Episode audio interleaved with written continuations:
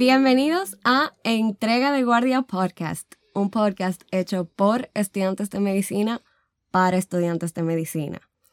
Eh, yo soy Marita Sánchez, yo soy estudiante de medicina en UNIBE del 14 semestre y junto, junto a mí está Martín. Saludos, yo soy Martín Peters, estoy en el semestre undécimo, también en UNIBE ahora en preinternado. ¿Cómo van las rotaciones, Martín? Seguimos en espera. Estamos a espera. Bueno, es que esta situación está difícil, ¿eh? Está fea, pero nada. A Vamos ver qué a esperar que eso se resuelva pronto, ¿verdad? Eh, bueno, señora, en esta entrega de guardia nosotros nos vamos a enfocar en el fuego de verdad. O sea, nosotros vamos a hablar de lo que va después de la carrera de medicina, la parte teórica.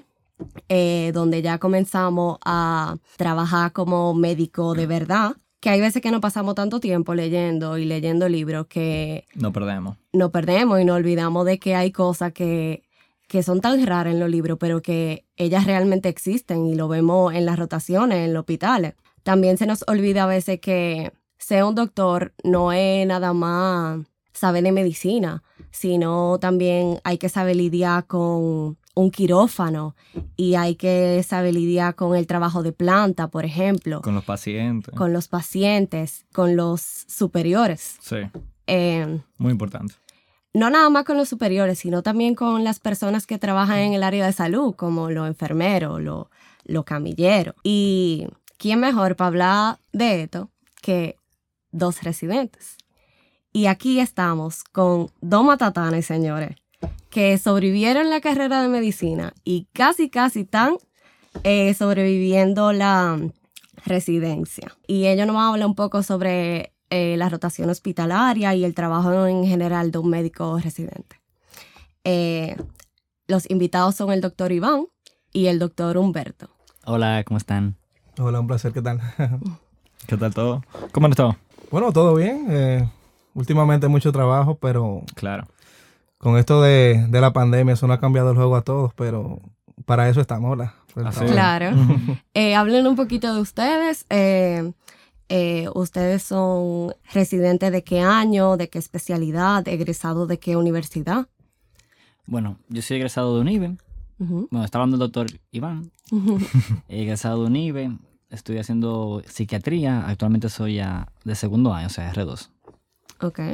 Sí, yo soy el doctor Humberto Brito, algunos me conocen como doctor Humber por las redes sociales. Estudié en UNIVE aquí con mi, con mi colega Iván. Eh, fuimos compañeros de, medicina. Y ahora mismo estoy cursando la medicina interna, segundo año. Señor, el doctor Humberto es TikTok famous. Son mitos, como dicen. mitos. Síganlo en sus redes para que ustedes vean. Doctor Humber, ¿qué se llama? Sí, doctor Humber. Dame follow. ya, ustedes saben, mi gente, el follow viene por ahí. Pues comencemos hablando acerca de qué fue lo que le motivó a ustedes a entrar en medicina en primer lugar. O sea, ¿qué fue, qué fue lo que ustedes dijeron? De que, ok, es medicina. Sí, yo personalmente, mi padre es médico. Yo sé que eso es algo como muy cliché, que mucha gente se entra en la medicina por, porque viene de una familia de médicos. Claro. Mi abuelo era enfermero y entonces ya por eso yo siempre fui eh, teniendo un contacto temprano con la medicina. Yo veía a mi papá llegando con su bata, eh, a veces me llevaba al hospital, él trabajaba en un hospital militar, a veces me llevaba. Y él, era, él fue un tiempo jefe de residentes y cuando un residente no se sabía algo, él decía, eso hasta un vertico se lo sabe. Entonces, ya los residentes me estaban esperando ahí que yo entrara al hospital para decir, vamos a ver si es verdad que un vertico se lo sabe.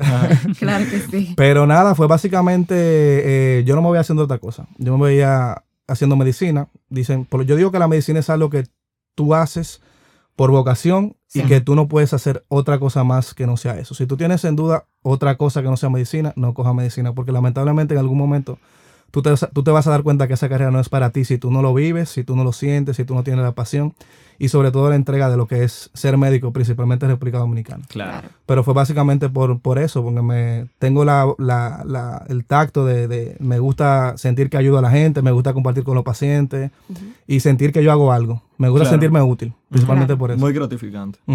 ¿Y usted, doctor? Bueno, es, yo creo que es algo muy común en nosotros, el hecho de que tenemos una vocación detrás. En mi caso, tenía una vocación como de servicio, realmente me importaba mucho eso, esa carga como social, la sociedad, poder aportar mi granito de arena. Ujú. Pero al inicio de bachillerato yo quería ser abogado, era. Ok. Pero, Ok. ¿Y cómo, Bueno, cómo, sí. cómo llegó ese cruce? Bueno, conforme fui avanzando en, la- en el bachillerato, me encantaban las ciencias naturales. Ajá. De química, biología, me iba muy bien en eso. Y fui entendiendo algo, y es que la- las leyes no solamente están para ayudar, Ajá. también hay personas que caen presa por eso. Claro. O sea, Claro. también se condenan personas. Y yo dije, bueno, si yo quiero ayudar realmente y me encantan las naturales, déjame ir por medicina. Y efectivamente, también tengo una madre que es médico. Entonces, esa influencia y esa vocación se fue uniendo y aquí estamos. Ah, no, O sea que ustedes básicamente tuvieron influencia de sus padres, no como yo, que no tuve ninguna. Yo entré en blanco, yo dije, No sé. desde chiquita, yo dije, yo voy a estudiar medicina y básicamente fue cumplir un sueño, en verdad. Sí, Marita, yo creo que tú y yo tenemos historias muy diferentes cuando nosotros entramos en medicina. Sí, la verdad es que yo no tengo ningún tipo de influencia. Eh, yo entré, como dije, en blanco. Bueno, pero siempre hay un, un médico en la familia, ¿verdad? O sea, te, te- Sí. te tocó, así- te, te- te tocó a ti ahora ser la primera. Tengo que La ser la primera, primera, siempre ¿verdad? hay uno. Bueno, siempre hay sí. uno. lo, lo único que me motivó a entrar a medicina es que yo siempre me partía de carajita. O sea, yo, yo estaba en, la- en- en una clínica siempre con algo roto. Y último día de bachillerato yo dije, tú sabes que déjame estudiar medicina. Y me encantó y aquí estamos por vocación. Último día de bachillerato. Un futuro Eso fue-. Sí. O cirujano. Bueno, cirujano, Cirujano sí. también. Cirujano. Eh, pero sí, eh, yo quisiera saber cuándo ustedes empezaron a rotar en sus hospitales. ¿Qué año? Fue en el 2016, yo creo, ¿verdad? 16, 17. Sí. Exacto. 16. Preinternado primero. Preinternado, sí. ¿Y 16. cuál fue su primer área de rotación? Si se recuerdan. Porque estamos hablando La aquí con primera. residentes, señores. Claro. Yo que fue cardiología mía. Ay, La mía fue la maternidad de los míos. Ay, Ay, Dios ay, mío, ay, Dios mío. Vamos a hablar de eso, vamos a hablar de eso. Vamos a hablar de las impresiones del hospital, qué se hacía ahí, si le gustó.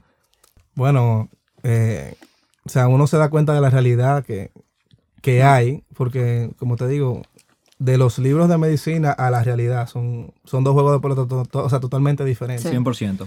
Y principalmente cuando uno vive en un país en vía de desarrollo, que tal vez no todos los centros de salud tienen todos los, Protocolos. los materiales, los protocolos, los equipos para brindarle la, la atención que ese paciente se merece. Y uno, como dominicano, uno se la bandea, uno, uno trata Claro. de atender al paciente con lo que uno tiene en la mano. Uno tiene que resolver. Y uno improvisa y trata de sacar de abajo con lo que uno tenga en el momento. Entonces eso también te ayuda a tú ser creativo y si tú no tienes algo, tú le buscas la vuelta para Ujú. ayudar al paciente. Claro, y crecer como profesional. También. Eh, y por ejemplo, hay un tema de jerarquía en los hospitales de aquí. Eh, ¿Cómo era esa experiencia con los superiores y los MA en ese hospital en específico? Bueno, eh, eso se ve mucho principalmente en los países latinoamericanos. Aquí en República Dominicana se ve mucho eso como de la jerarquía de Sí. yo soy R2, tú eres R1, R1 no es nadie, yo soy R3, soy más que R2, yo soy MA, soy más que ustedes, yo soy MA, tú no puedes hablarme como tú, tú no puedes...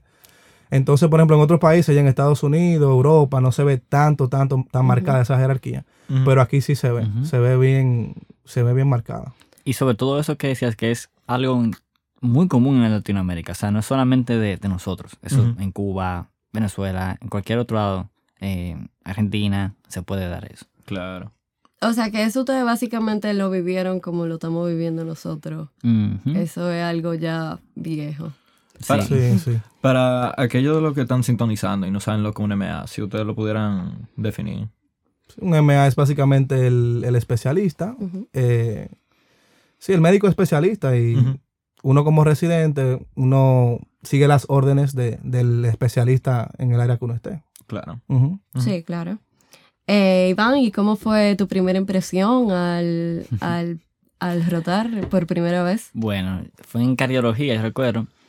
Y recuerdo que me encariñé con un paciente y el familiar. Yo hablaba todas las mañanas con él. Y esa semana yo me di cuenta de que yo iba a ser un salado. Le decimos salado al que... Un fuku. un fuku. Un fuku. Porque Ajá. ese familiar, llego yo una mañana y le digo, no, mira, tranquila, va a salir a la cirugía él, tenía una endocarditis, le van a operar en la válvula. Va a salir todo bien. Ese día falleció el paciente. Y yo Maldición. dándole esperanza a la familia. Ay, Dios mío, cuando yo veo eso. Y dije, ya, yo soy un fuku. Ah, No, Y eso- no, y que uno se siente culpable. Claro. Sí. aunque no es culpa de uno, por haber dicho de que todo va a salir bien. Y la familia nada me dice, tú me dijiste que va a salir bien ahí. Claro. Sí, incluso, o sea, eso es algo que uno tiene que tener un poquito de cuidado. Sí. Porque uno no, o sea, uno no sabe como un paciente, pues, tú lo puedes ver perfectamente bien y tú cierras los ojos y el paciente se te complica y, y uno no sabe. O sea, que uno a veces tiene que tener un poquito de cuidado, principalmente con los familiares, tú Ay, sabes. sí. Sí, De Claro. la noche a la mañana. un porque es que es- en cualquier momento se te pueden complicar. Ujú. Eh, 100%. más las condiciones que hay en este país, o sea, un honguito. Sí, cualquier cosa. Aquí cualquier tipo de infección, cualquier complicación cambia Ya lo del sabes. día de la noche. Eso incluso em, hay un cuento que nosotros vivimos, em, la gente de mi promoción, que nosotros estábamos rotando en un hospital y eh, nosotros duramos como dos semanas en, ese, en, esa, en esa área de cirugía de ese hospital. Y había mucho pacientico. Y bueno, eh, estaban los pacientes mejorando, ya ellos estaban mucho mejor y nosotros estábamos súper felices. Incluso nosotros eh, luego de que pasaron las dos semanas, nosotros seguíamos en el hospital y nosotros íbamos y, y lo visitábamos a los pacientes. Nosotros le cogimos cariño como primerizos, claro. Claro. Eh, y eh, llegamos un lunes y nosotros vamos a visitar a los pacientes que ya no sabíamos los nombres y todo. Ellos tenían tres meses y dos meses ahí en esa sala. Y, y nos dice, y vemos la sala vacía y le preguntamos a un doctor, eh, doctor, a un residente, doctor, ¿cómo, ¿qué pasó con los pacientes? Ya de alta todito, de, de un viernes a un lunes. Eh, no, tuvimos que evacuar la sala, no sé qué. Y tal paciente falleció. Y tal paciente falleció. Y el otro falleció por una candidiasis, señora. Mm. Qué fuerte. Wow. Ujú. Pulmonar, no sé qué, como que no se sabía muy bien, pero eh, estaban, o sea, evacuaron esa sala entera y estaban limpiando todo, todo eso ahí adentro. Y eso fue muy fuerte para nosotros. Claro. Muy Eso- fuerte, Eso, papá. eso, es tremendo golpe para ustedes. Sí, nosotros le cogimos mucho cariño y, y ve a los doctores dándole la noticia a los familiares ahí en ese pasillo. Todo muy tétrico, eso fue terrible, la verdad. Sí. Terrible, E- Eso Paz. tuvo que haber sido muy fuerte. Sí. Pero hablando sobre rotaciones y sobre apoyo, por ejemplo, en este tipo de momentos, ¿cómo fueron su, su el grupo con el que ustedes rotaron? ¿Cómo se sintieron por allá? ¿Le tocaron unos compañeros heavy con los que se podían llevar y podían resolver? ¿O cómo fue su experiencia? Mira, usualmente como que se escogían las materias y los hospitales juntos. Entonces uno usualmente cogía a sus canchanchanes, por así llamarlo. Claro. Entonces uno la pasaba bien realmente. Aprendía, se estimulaban. a mira, checate esto. eh, vi esto acá, vamos a leerlo aquí. Y realmente uno aprende mucho, se le... La pasábamos muy bien, en verdad. Sí. Sí, no, y básicamente la, la, la vida universitaria es básicamente eso, como tú tener la oportunidad de tú estudiar, pero también tú compartir, salir con los amigos, eso es como, como que una vida que ya uno no vuelve a tener nunca, ese, ese tiempo de la universidad. Dios Claro. mío. Y por eso es que bueno que, que lo aprovechen, porque ya luego de ahí, o sea, todo es mucha responsabilidad. Y ahí Claro. uno se da cuenta que ahí es que la vida de verdad empieza. Luego que uno sale. Luego No que me uno diga sale. una cosa así, Sí, doctor. sí, sí. No me diga una cosa No así. Pero, pero eso es parte del proceso, o sea, que Claro. Sí, lo importante además- es llegar ahí. Además que en ese tiempo nosotros estamos haciendo conexiones con compañeros nuevos, panas que ya teníamos antes. Eh, muy importante para, para el resto de la carrera. Y no ocurrió algún chismecito ahí entre ustedes, entre los compañeros. Así tipo Grey's Anatomy. Así, Grey's tipo Anatomy. Grey's Anatomy, un chisme leve. Bueno, Bueno. en el internado yo creo que no. O no que yo me acuerde. Siempre ve su chismecito, pero como yo siempre vivo en el aire, tal vez yo no Ujú. me- nunca me di cuenta. Pero el- sí, se ve de todo, se ve de todo. Mm, En la no me se ese ve cuento, más. doctor, ¿no? En la residencia sí se ve más, bueno. Bueno, sí. Bueno. Grey's ¿Cómo Anatomy así? le queda ¿Cómo así? chiquito. ¿Cómo así? ¿Cómo así? ¿Cómo Ajá. así? Abunden, abunden. Y es que en la residencia ya hay más estrés. Más, se conviven más juntos. Hay más personas. Por lo menos en mi hospital hay muchos residentes. Entonces se comparten con muchas especialidades, muchas noches juntos y eso es un caldo de cultivo para las relaciones. Claro. Caldo de cultivo. Y, por ejemplo, ¿qué tan importante ustedes valoran tener un buen grupo de rotación y, y por qué? Bueno, para mí eso es lo más importante porque es muy incómodo cuando tú estás trabajando en un ambiente que hay una mala vibra, que hay Claro. estrés. Y el grupo con el que tú te desarrolles va, a- va a influir mucho en tu, en tu, en tu forma de, de, de tú ver los pacientes, la forma en la que todo se desarrolla. Si tú estás con personas que, que están comprometidas con el paciente, que trabajan bien, que son organizados, que son puntuales, todo fluye, todo queda bien. Ahora, no, no todos son así, siempre hay diferentes personalidades, algunos chocan, otros no, otros son un poquito que viven echando bocho, otros son un poquito más sumisos, pero la, la vuelta está en uno eh, Tener un tratar buen de- balance. de, sí, de convivir con el otro, entenderlo y Sí. convivir. Sí, definitivamente el desempeño se puede ver influenciado por, por tu grupo. Sí, sí, influye mucho. influye mucho. 100%. Sí. ¿Y todavía siguen en contacto, por ejemplo? Bueno, Sí. sí, sí, Como que cada quien tiene... Su vida. su, su No, grupito. su grupito. Sí. Por ejemplo, o sea, mi, mi mejor amigo, Jonathan, yo lo conocí, lo conocí en la universidad, o sea, mi, mi grupo más cercano de amigos son amigos que yo hice precisamente en la, en la carrera de, de la carrera de medicina y tenemos un súper buen contacto, o sea, todavía nos seguimos juntando y todo. Qué bien. Qué bien. O sea, que de la universidad se pueden sacar amigos que pueden durar toda la vida, como dicen. O Sí. sea, que se pudiera decir que realmente eso fue una etapa que fue muy importante para ustedes y que marcó su vida, básicamente. Definitivamente. 100%. Ujú. Los primeros servicios de ustedes, ¿cómo fueron? ¿Qué, qué chocó por allá? ¿Qué se movió por allá? ¿Qué cuánto tienen ustedes de los primeros servicios? ¿De internado o de residencia? Tanto como estudiante como residente. Bueno, los servicios de, de residente y los de internado son totalmente diferentes. Sí. O sea, de internado tú no tienes ninguna responsabilidad, tú solamente cumples un horario y si tú puedes irte un poquito más temprano, bueno, tú te vas y tú no tienes ninguna responsabilidad.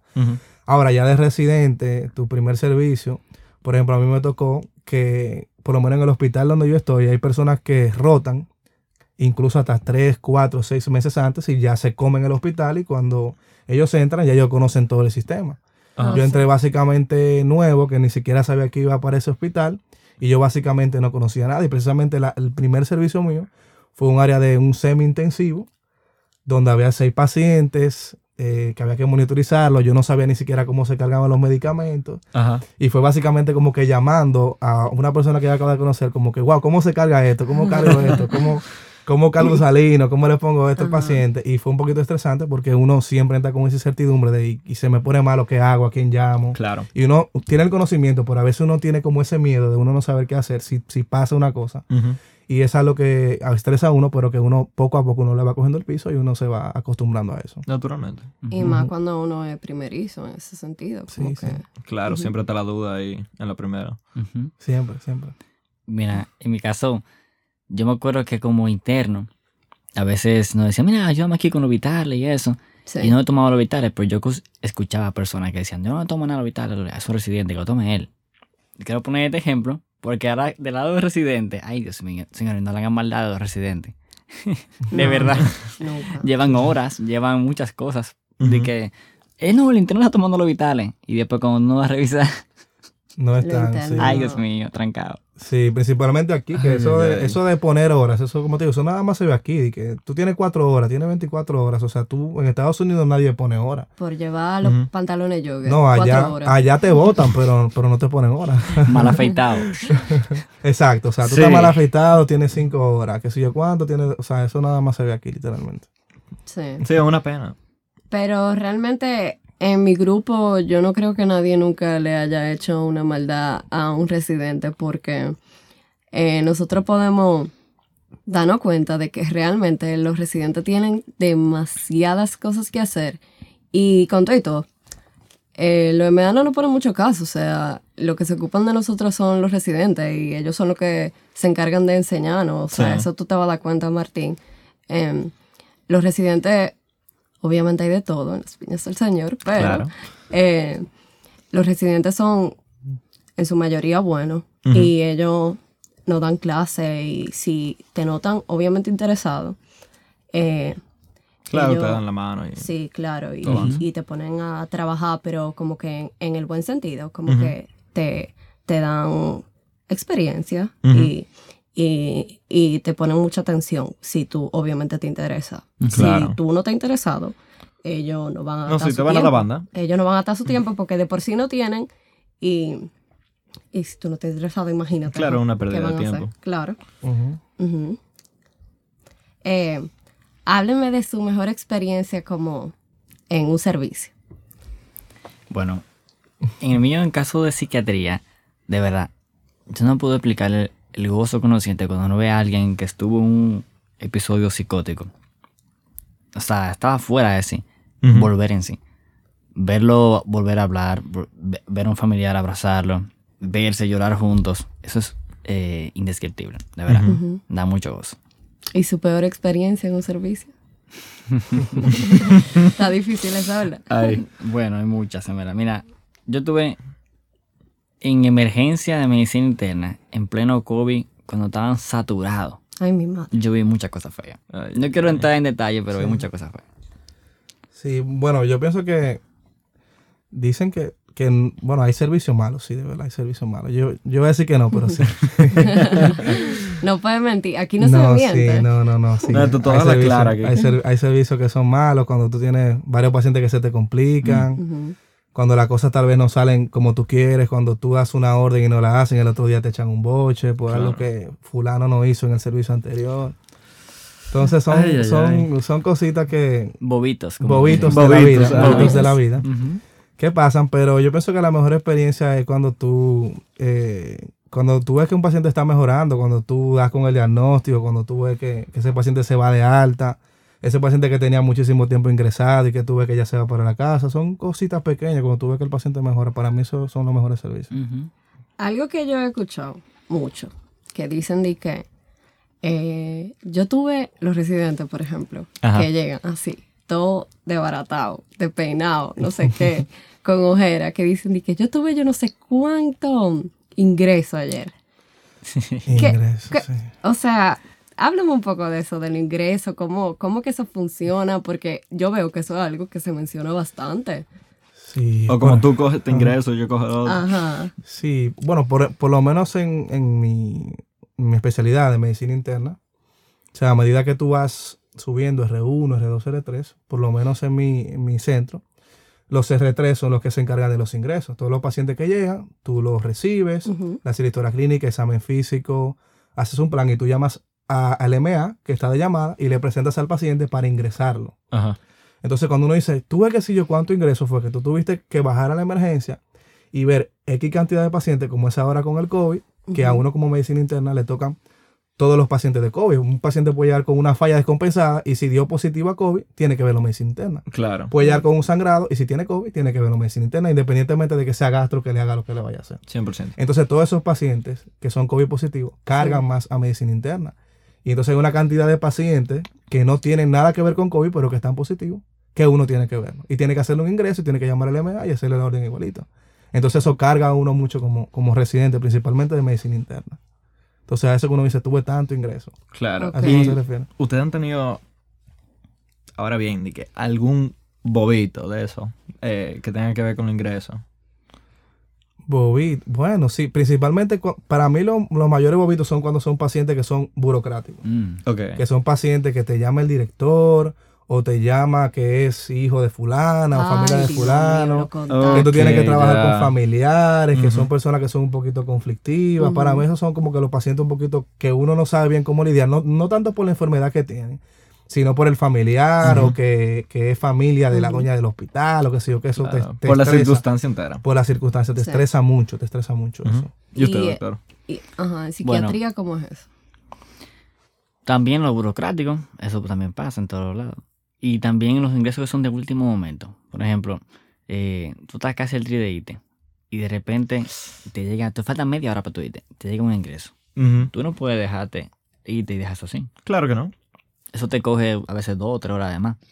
Entonces esos son como que los bobitos inesperados ahí. Exacto. Y más aquí que todo es por escrito, o sea, todo es a mano, como que realmente hay, o sea, o por lo menos yo no he tenido la experiencia donde haya un super sistema en, un hospital de aquí, o sea, aquí cuando yo veo un ingreso eh, de psiquiatría, por ejemplo, eso es página y página y página, los residentes escribiendo y escribiendo y escribiendo. Usualmente son cinco páginas y a veces tú pones de otro lado también. O sea. Exacto. es back to back. y, y, yo veo que ellos grapan hojas así extra. ah, el examen mental.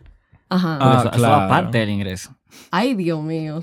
Ay, Dios mío. Yo Digo que todos tenemos callo en los dedos. Todos. No, pero es que eso es terrible.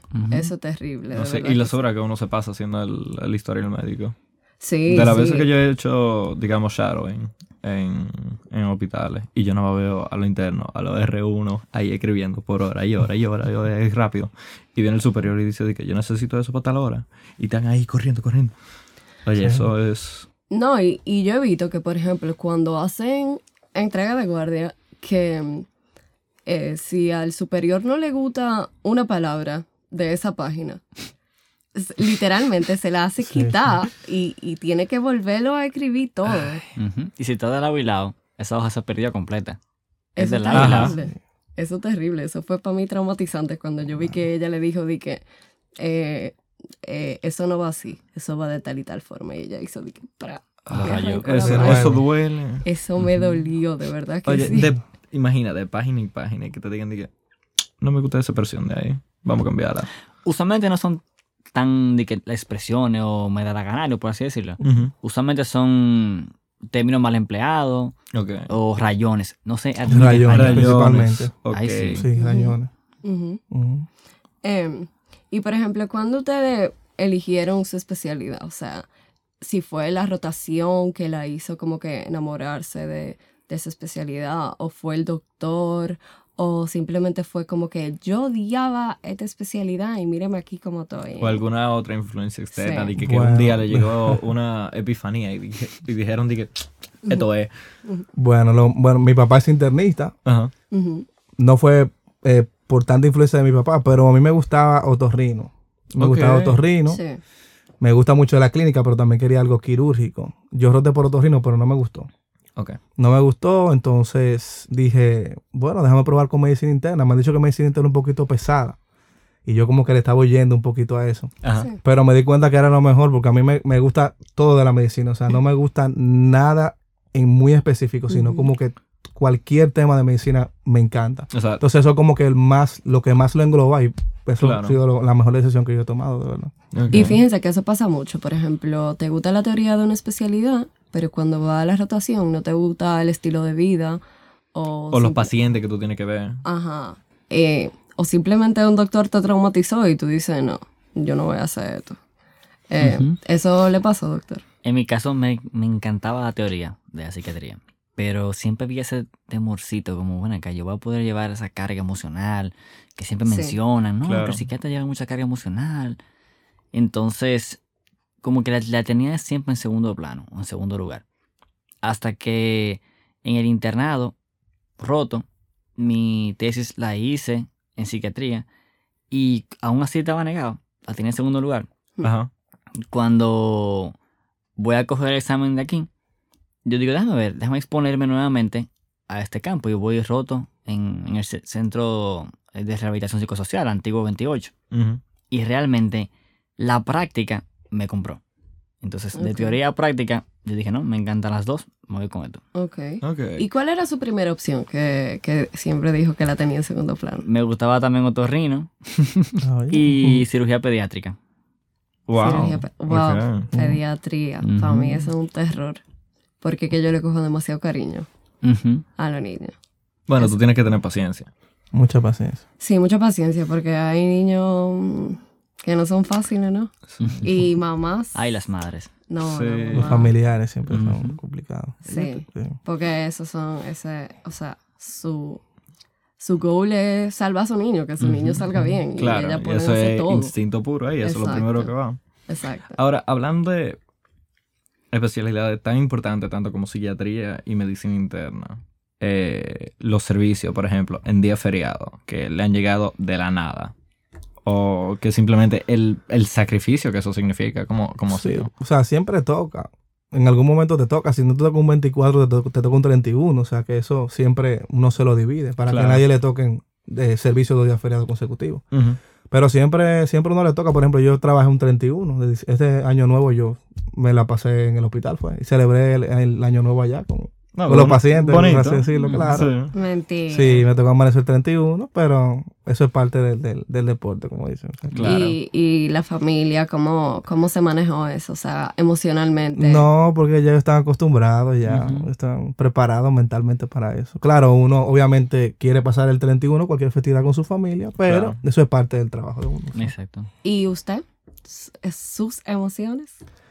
¿Mis emociones en qué sentido?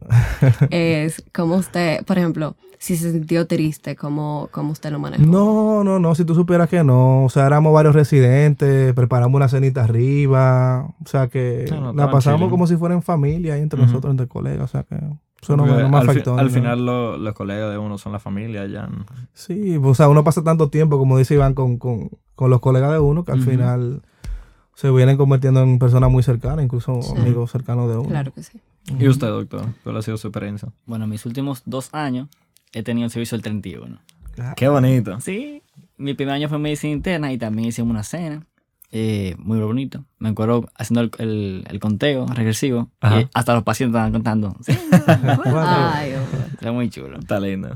Y lo último fue ya en psiquiatría y no amanecemos, estamos de llamada. Entonces pude compartir con mi familia, aunque recibiendo, recibiendo llamadas, cualquier cosa pendiente del celular y nada así.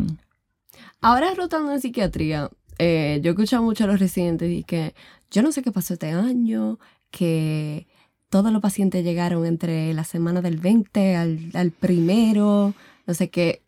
Eh, ¿Eso le pasó en su hospital? Más o menos. Del, La última semana del año, los últimos cinco días como que se pausó. Pero el día 2, todo el que se guardó esa semana llegó así de sopetón. Y eso fue mucha carga de sí. laboral. Y yo estaba precisamente el día 2 también. Y, y, por ejemplo, ¿usted cree que hubo algún, como que, eh, algo que esté pasando, ya sea como el COVID o algo que, que como que triggered a, a esos pacientes? ¿Algún detonante? ¿Algún detonante? Mm, bueno, es, bueno, como dice un, maestro mío de psiquiatría, es la ciencia de la complejidad. Entonces uno debe valorar muchas aristas al mismo tiempo. No creo que sea solamente la ansiedad que puede producir el COVID, eh, sino más bien el hecho de haberse quedado en casa. Ok. Eh, guardando síntomas, empeorándose esos síntomas. Porque no querían venir, porque querían dejarlo para después.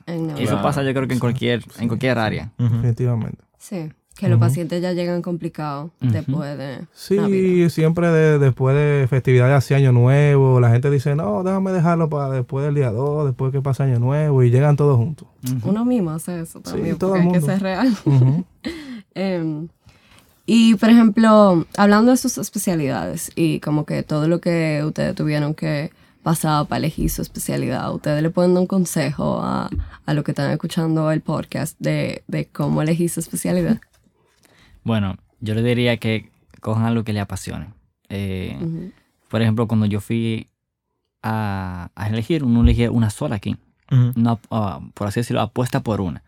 Claro. Si yo tuviera que apostar por una, ¿cuál sería? Esa, fue mi pregunta que me dicen. Si yo fuera, si este fuera mi único año que voy a concursar, ¿cuál yo quisiera no dejar de hacer? O sea, ¿cuál es mi, mi must? Y ahí dije, no, realmente solamente abre que me gusta.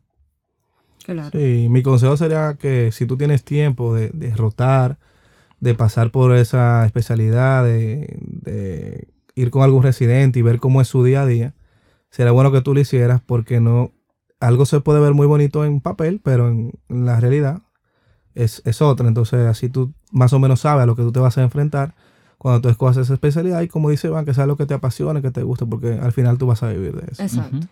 Exacto. Claro, y por ejemplo, si tú tuvieras la, la oportunidad de verse con el, el, ustedes de ese momento cuando ustedes estaban internados, en preinternado, ¿qué consejo ustedes le darían a ustedes mismos que ustedes hubieran hecho diferente en ese tiempo? Bueno, yo pienso que no me daría ningún consejo porque todas las cosas que yo pasé y las que yo viví fueron las que me hicieron la persona que soy ahora. Okay. Entonces yo básicamente decirme algo sería como que alterar todo el, el, el ciclo que ya yo he pasado muchas veces uno tiene como que vivir experiencias propias para uno evolucionar, para uno mejorar. Entonces yo dejaría básicamente todo igual, porque gracias a Dios ha salido como, como ha tenido que salir. Entonces no cambia. Como tuvo que salir. Como tuvo que salir. Me encanta. ¿Y usted, doctor? No, me uno mucho, me encanta la respuesta de Humbert. eh, no regrets. No regrets, no que lo disfruten YOLO. en el momento. Exacto. Sí. Vive el día a día, vive el día a día, vive el día a día. Seize the day, básicamente. Carpe Y diem. yo le tengo una pregunta al doctor Humberto. Específicamente, tengo un bonus para ir ya ay. cerrando el episodio. Bueno, Ay, ay, ay. ¿Cómo usted se maneja con su vida de médico, de residente, de seriedad, de, de no sé qué? Y después hacer contenido de TikTok sí, y bueno, ser TikTok famous, porque al doctor le está dando vergüenza, pero señores, no, síganlo en hombre, TikTok. son mitos. Mira, mucha gente me, me dice como que, ¿cómo tú, ¿cómo tú te divides? ¿Cómo tú tienes tiempo? Porque yo como R1, yo, o sea, yo siempre soy una persona muy proactiva. Yo estudiaba mi medicina, yo nunca dejé de ir al gimnasio, yo nunca dejé de salir, Yo nunca dejé de ir a una fiesta, pero cuando yo me sentaba a estudiar, era estudiar, era planchado. O sea, que yo digo que el día tiene 24 horas. Todo el mundo tiene 24 horas. Depende de lo que tú hagas con esas 24 horas, es lo que te va a hacer diferente. Entonces hay tiempo para todo. Si tú te sabes distribuir, tú puedes tener tiempo de ejercitarte, puedes tener tiempo de salir, puedes tener tiempo de estudiar. Yo tengo tiempo de grabar videos, de estudiar, de salir, de compartir, de, dormir, de crear contenido. Todo depende de la forma en la que tú te, te administres. O sea, Claro. que hay tiempo para Está- todo, como Está digo. todo en la meta propia. Así es. Sí, pero es, es- es difícil, doctor, es difícil. No, claro, o sea, todo es un sacrificio, pero, Claro. pero si te gusta lo que tú haces, tú te lo encuentras como un hobby, eso. Claro, es verdad. que- Como algo para botar el golpe. Exactamente. Claro. Así es. Eh, pues señores, eh, Yo te saben. es cuanto por esta entrega de guardia. De verdad, muchísimas gracias a los invitados por estar aquí. Es un honor eh, para nosotros tenerlos aquí y que ustedes sacaran de su tiempo, que sabemos que es limitado, ya lo hemos dicho muchas Muy veces. limitado. Así que muchas gracias, de verdad. No, gracias a ustedes, de verdad. Sí, de nada. De verdad, placer. muy bueno el podcast. Y a los oyentes por sintonizar con nosotros. Eh, recuerden suscribirse a nuestro podcast en esta misma plataforma y síganos en la cuenta de Instagram at Guardia Podcast para que ustedes puedan eh, estar al tanto de los nuevos episodios y eso Nada, es todo. muchísimas ¿Es gracias. cuánto? Es cuanto por esta entrega de guardia. Bye.